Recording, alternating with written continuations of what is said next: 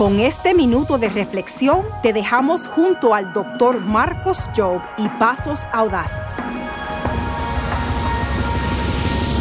Hola, soy el pastor Marcos. Quiero hablaros por un momento sobre la ansiedad y la salud mental. Sabes que nos afanamos por muchas cosas, pero el 40% de las cosas por las cuales nos afanamos nunca van a ocurrir. El 30% está en el pasado y no podemos cambiarlo y el 8%, solo el 8% son problemas reales. Mira, quiero acordarte que la palabra de Dios dice, no estéis ansiosos por nada, pero nos da la opción de traer nuestras ansiedades delante de Dios y dejar que la paz de Dios, que sobrepasa entendimiento, guarde nuestros corazones.